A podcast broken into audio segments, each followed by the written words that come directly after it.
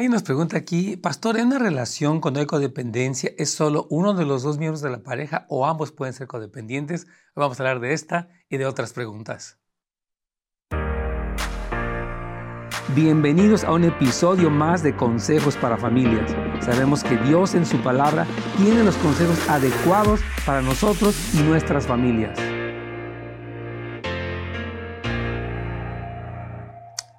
Hola amigos, ¿cómo están? Bienvenidos a este día de preguntas y respuestas. Nos encanta aquí en Consejos para Familias poderles ayudar con diferentes preguntas, ya sea de la palabra del Señor o bien de los asuntos familiares. Y ya, este, bueno, queremos darles el número telefónico. Si usted gusta, puede llamarnos al 877 711 3342 Aquí estamos en vivo para atenderle. Usted puede dejarnos su pregunta en nuestra página de Facebook o de YouTube de Pastor Nets Gómez. Ya sabe que estamos aquí para atenderle y puede ser su pregunta anónima para que pueda preguntar con toda confianza acerca de temas de la palabra del Señor o bien acerca de la familia. Y bueno, estamos aquí con esta primera pregunta que dejamos en la introducción. Eh, pastor, en una relación cuando hay codependencia, ¿es solo una de las dos partes o los dos pueden ser codependientes? Y sí, miren, las relaciones codependientes, y es un tema que hemos hablado muchas veces en nuestro programa, tenemos cursos, de hecho un curso actualmente, eh, donde hablamos que básicamente la codependencia es la falacia de querer controlar lo que una persona siente hacia mí y volverme dependiente de esa persona. Eh, por diferentes factores, las personas traemos abuso, rechazo, una inseguridad muy fuerte y nos hace obtener nuestro valor de alguien más al que lo consideramos una especie de semidios o de ídolo. Entonces, sí, ambas personas pueden ser codependientes. De repente, por ejemplo, hubo uno, uno de los miembros de la pareja, es alcohólico, el otro ah, toma responsabilidad indirecta del alcoholismo. Es que él es así porque yo lo hago sufrir o porque eh, eh, este, no soy buena pareja o pobrecito, ¿verdad? Y entonces me vuelvo codependiente, pero también la otra persona puede depender de mí. Es decir, que el alcohólico también puede depender de la aprobación del otro. Y hay, hay relaciones muy eh, tóxicas donde ambos miembros de la pareja ah, tienen esta cuestión de ser codependientes uno del otro. Entonces, sí, eh, ambos pueden presentar codependencia. A veces uno de los dos miembros de la pareja, por ejemplo, vamos a poner el alcohólico o el violento, es muy fuerte, es muy despreciativo, es muy eh, este, controlador. Y el otro pues vive ahí a merced de lo que el, que el otro no se enoje, que no se va a ir de la casa y se vuelve así. Pero también a veces el, el que es dominante puede volverse muy controlador, hasta celoso, y no deja ir a la persona, a la pareja, a la iglesia, no lo deja comunicarse con la familia. De hecho, esta semana hablamos del tema acerca de cuando hay abuso emocional, algunos de los síntomas, y sí, él domina, el que domina puede volverse muy controlador, e incluso celar y ser muy posesivo y codependiente del otro. Entonces sí, eh, su respuesta o, la respuesta a la pregunta es que sí, en muchos casos ambos pueden ser codependientes y por eso siempre recomendamos que los dos miembros de la pareja vayan a consejería y se metan un programa, porque a veces piensan, no, pues el del problema es él eh, este, o es ella. Yo digo, siempre lo mejor es comenzar por usted mismo, identificar dónde está usted, en, cuanto a la codependencia y en cuanto a los límites en la relación, pero siempre usted dice, bueno, es que mi pareja es muy codependiente, él es muy, eh, este, siempre es demasiado complaciente, eh, y bueno, que vaya él, ambos deberían de ir, porque en una relación entre los dos más aprendan cómo reaccionar frente a algo disfuncional, aunque el problema no sea directamente tuyo, tú puedes contribuir a la sanidad de tu pareja. Entonces, es muy importante que ambos este, estén eh, atendiéndose para que contribuyan de una mejor manera a la restauración de una relación sana, donde hay un sentido de respeto, de independencia sano. Esa es la meta, hermanos, relaciones sanas, porque queremos dejarles a nuestros hijos un legado de una relación de pareja que es, que es buena, para que ellos cuando se casen en su momento también tengan relaciones sanas. Ya tengo aquí otra pregunta más. Nos preguntan, ¿es posible caer en la codependencia una vez que ya salí de ella sin darme cuenta? Sí. O sea que una persona que salió de esto, que era muy codependiente, tal vez de un esposo dominante, machista o de una esposa donde hay matriarcado y todo esto, uno puede tender a caer otra vez. O sea que uno aprendió un estilo y uno regresa. Uno está propenso a volver a caer en la codependencia. Por eso necesitamos, número uno, al Señor, una relación fuerte con Él, con el Espíritu Santo y también una relación fuerte con mentores, consejeros, porque uno sí, como que esos patrones tienden a regresar. Es el estilo que se ha llevado y, eh, este, miren, voy a explicar algo. Algunos que eran codependientes, por ejemplo, primero te aguantaba todo y de repente ya te odio, no quiero nada de ti, me divorcio. O sea, ese es un extremo equivocado. Y otro es el que salió de la codependencia y eventualmente regresa al mismo patrón, se vuelve hipercomplaciente, no reconoce sus sentimientos, se vuelve muy este, eh, como pues, codependiente. ¿verdad? Entonces es importante que podamos decir, ¿sabes qué? Necesito volver otra vez a analizar hasta qué punto regresé a mi mismo patrón porque me acostumbré. ¿verdad? Como que esos patrones uno se acostumbra. Y eso puede pasar por años, hermanos. yo personalmente les he comentado que batallé con la codependencia y todavía un poco de repente en cosas y mi tendencia es a regresar a ese lugar. Así que mucho cuidado con eso y necesita usted atención, mentoría para mantener la relación sana de acuerdo al estándar de Dios.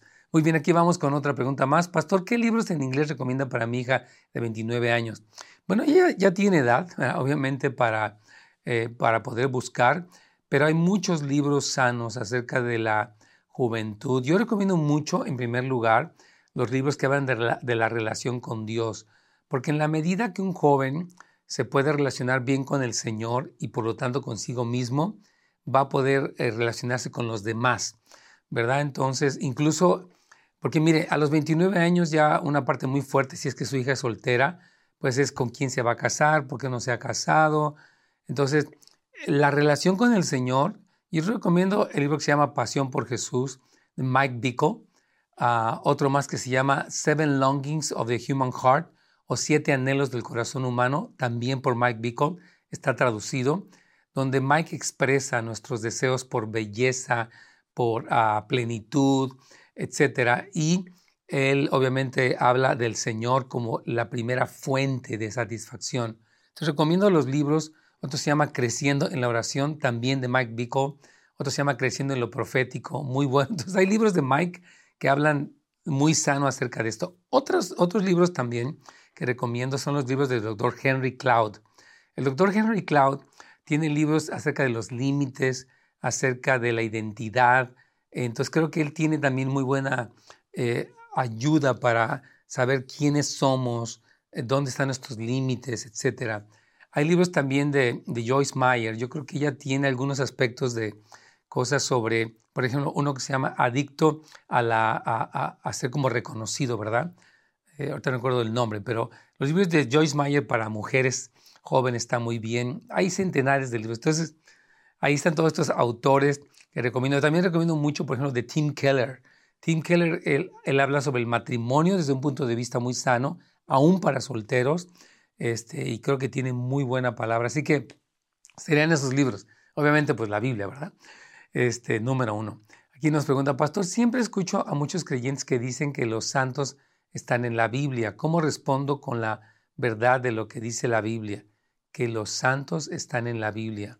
Bueno, yo voy a explicar esto y creo que hay mucho que responder en esta pregunta.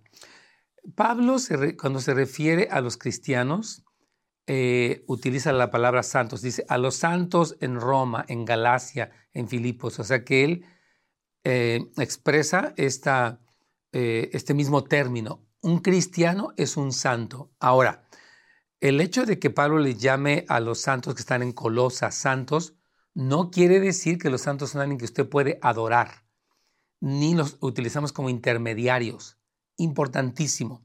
Por ejemplo, la Biblia sí nos habla, tenemos los doce apóstoles, ¿verdad? Los que estuvieron con el Señor Jesús, y ahí está Pedro, que se le llama San Pedro, o Juan, que se le llama San Juan. Entonces, no quiere decir que porque alguien fue un apóstol y aparece en la Biblia, entonces ya puede ser alguien que es un mediador. Recuerde que tanto en Hechos como en, en Timoteo dice, porque hay un solo, un solo Dios y un solo mediador entre Dios y los hombres, Jesucristo hombre.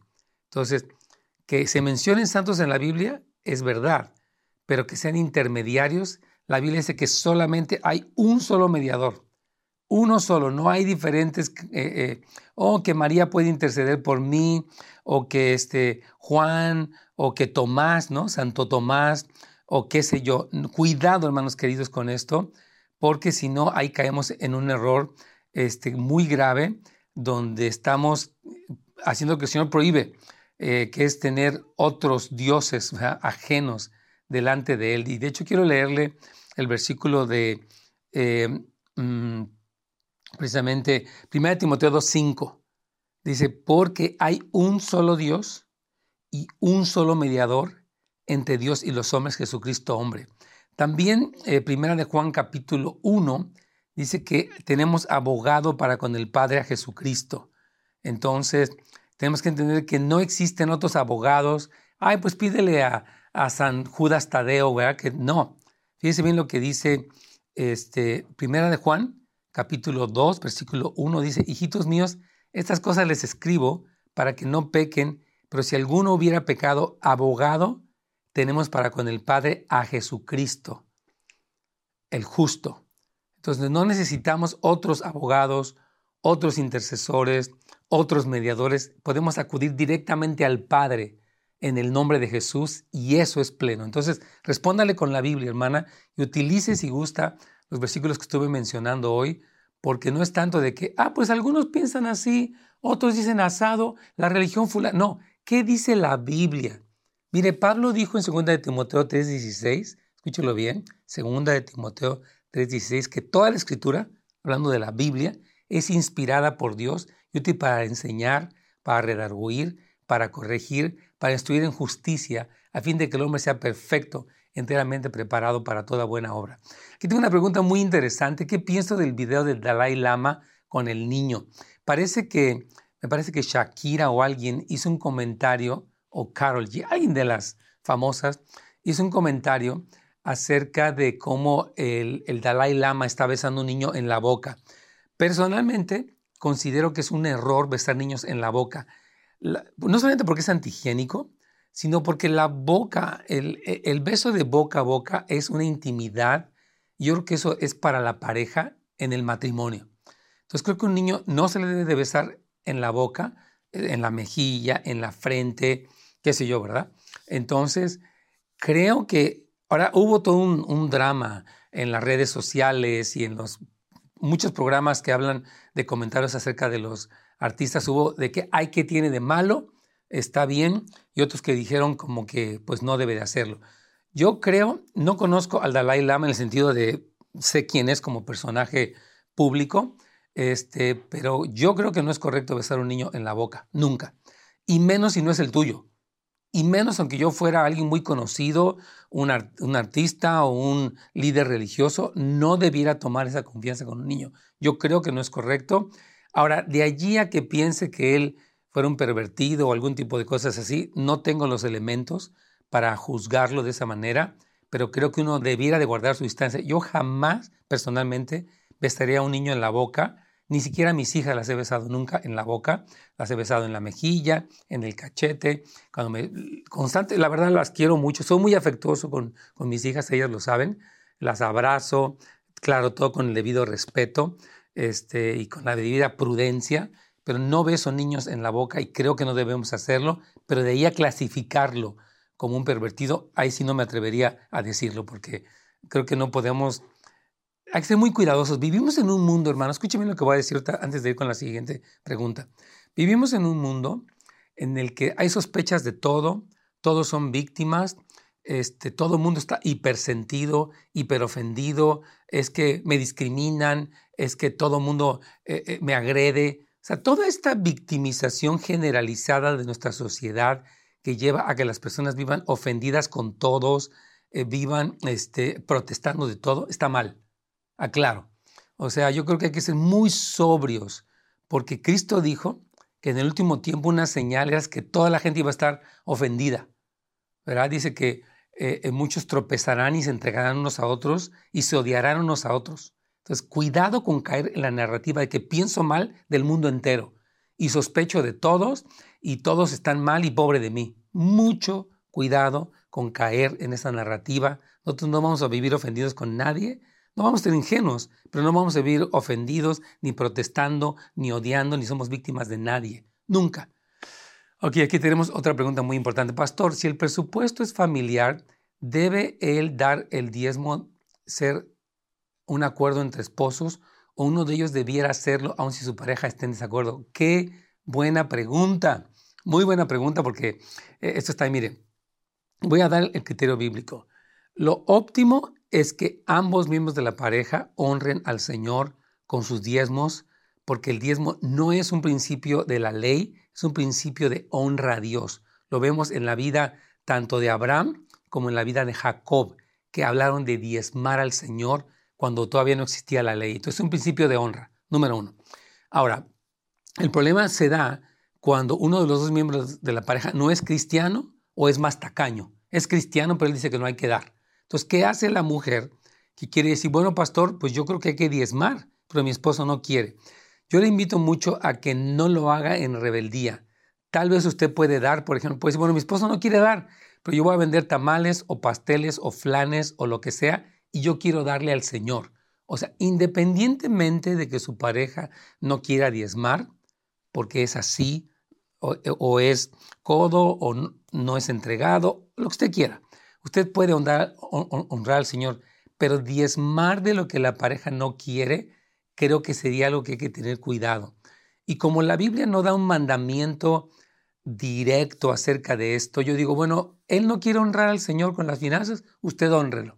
Usted dé al Señor, busque maneras de dar, eh, porque creo que es importante que no se escondan cosas, que no se, ah, como que no hay esta deshonra. Yo creo que él no es cristiano, o que tú no quieres de más, yo respeto eso. Tú no quieres ni hablar, ¿verdad? Pues no, eh, tal vez el que trabaja es él, el que, trabaja fuera del hogar es él, y, pero ella todavía puede dar. O sea, ahí voy que tienen que ser muy sabia la pareja cristiana cuando existe este yugo desigual para no deshonrar, pero a la vez seguir honrando al Señor. Entonces, muchas mujeres han sido muy prudentes. Y bueno, ¿sabe qué? De este dinero que es mío, que es parte de lo que a mí me toca, yo voy a diezmar. Pero tal vez el esposo le dice, ok, estos 200 dólares al mes son para ti, tú los utilizas pues para cosas, tu cabello, tus uñas, tu qué sé yo. Bueno, de ese dinero ella va a diezmar, porque es el dinero de ella. Cuando se trata de los dos, creo que hay que ser sabios en cómo lo hace. Así que ah, debe de dar el diezmo en acuerdo, sí de preferencia. Si uno no está de acuerdo, respete esa situación, pero aún honre al Señor. Súper bien. Aquí vamos este, con la pregunta, ¿por qué no incluyeron el libro de Enoch en la Biblia? Si habla muy claro de los ángeles caídos y de Leviatán. Esta pregunta es muy buena. Bueno, básicamente la respuesta a esta pregunta es que eh, eh, el libro de Enoch no pasó el canon bíblico. El canon bíblico, como ustedes lo saben, es un criterio que se tomó para poder determinar, no solamente por parte en, en la reforma de Lutero, sino aún en el canon del Antiguo Testamento. La Biblia judía no incluyó tampoco el libro de Enoch, ni de Baruch, ni de Macabeos, que contienen, por ejemplo, algunos de ellos partes históricas, porque se consideró que no eran divinamente inspirados en su plenitud. Entonces, aunque incluso Judas parece que menciona algo acerca del libro de Enoch o del libro de Jabes, es importante entender que no estaban incluidos porque no pasaron este criterio para canonizarlo. La palabra canonizar o santificar o incluir dentro del canon bíblico fue así.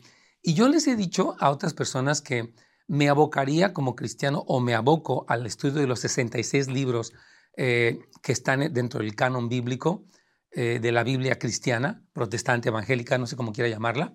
Y los otros libros, la verdad, los tomo como que, ok, están allí, dicen cosas, pero no quiero ah, meterme más allá porque lo que tenemos es suficiente. Los 66 libros, 38 del Antiguo Testamento y el restante del Nuevo Testamento, es suficiente. Entonces, lo puede leer, sí, no está prohibido, pero cuidado cuando de repente el libro de Enoch le lleva a usted a decir, oh, aquí hay otra conclusión o hay otra doctrina. Cuidado, porque si no se incluyó en el canon, yo respeto eh, los que llevaron a cabo este canon, respetado por los 20 siglos que llevamos de, la Biblia, o bueno, menos, unos 15 siglos, 16 siglos de lo que es, de lo que es la Biblia como los 66 libros canonizados. Entonces, repito, el libro de Enoch no pasó ese canon, no se incluyó y yo no lo consideraría como canónico, pero sí puede leerlo, está bien, tener una referencia está bien, pero no tomarlo como, oh, este, este es el libro y aquí voy a tomar yo mis criterios y a criticar. Cuidado con eso. Por favor, enfoquémonos en lo que ha sido históricamente considerado como canonizado para no perdernos, porque Jesús nos advirtió que iba a haber mucho engaño en el último tiempo y no queremos caer en algo así. Otra pregunta más. Pastor, ¿dónde puedo aprender más acerca de la niñez de Daniel, el profeta? ¿Quiénes fueron sus papás? ¡Wow! Me súper gusta esta pregunta. Voy a explicarles por qué. Yo creo que Daniel, un profeta del Antiguo Testamento, cuyo libro de 12 capítulos tiene una tremenda revelación eh, en cuanto a las cuatro visiones que tuvo Daniel, que son tremendas, porque él, bueno, ve primero eh, le revela a Nabucodonosor este sueño que él tuvo de la estatua. Después él tiene en el capítulo 7 visiones que el Señor le muestra.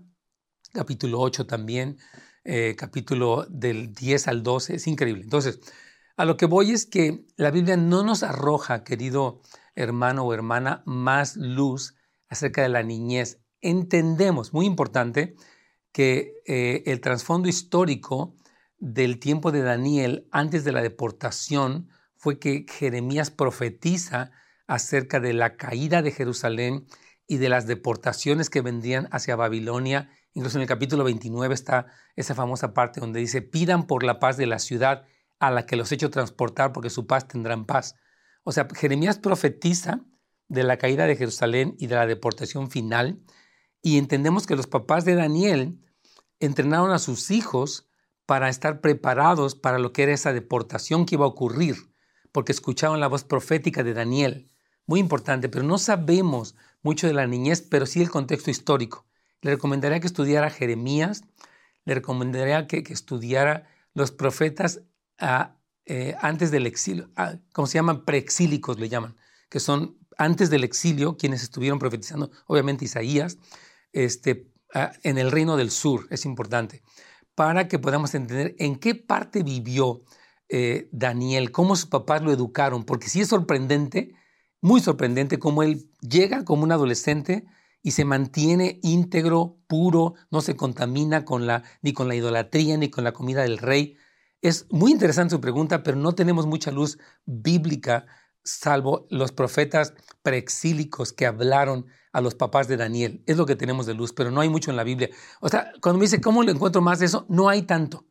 Pero puede seguir estudiando la Biblia en el contexto antes del exilio. Vamos a otra pregunta más. Dice Génesis 4 y 7, Caín se casó con su hermana. Me han preguntado varias veces acerca de esto. Voy a explicarles qué es lo que sucede. Eh, nosotros entendemos y sabemos que eh, eh, Adán y Eva tuvieron muchos hijos, no solamente Caín y Abel y los que vinieron después de la muerte de, Abel, ¿verdad?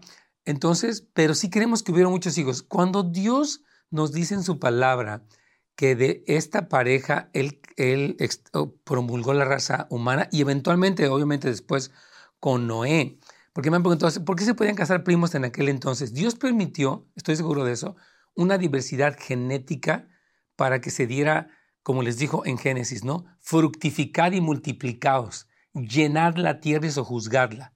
Quiere decir que Dios iba a permitir que esa primera generación tuviera muchos hijos y que se diera el casamiento entre ellos, sí.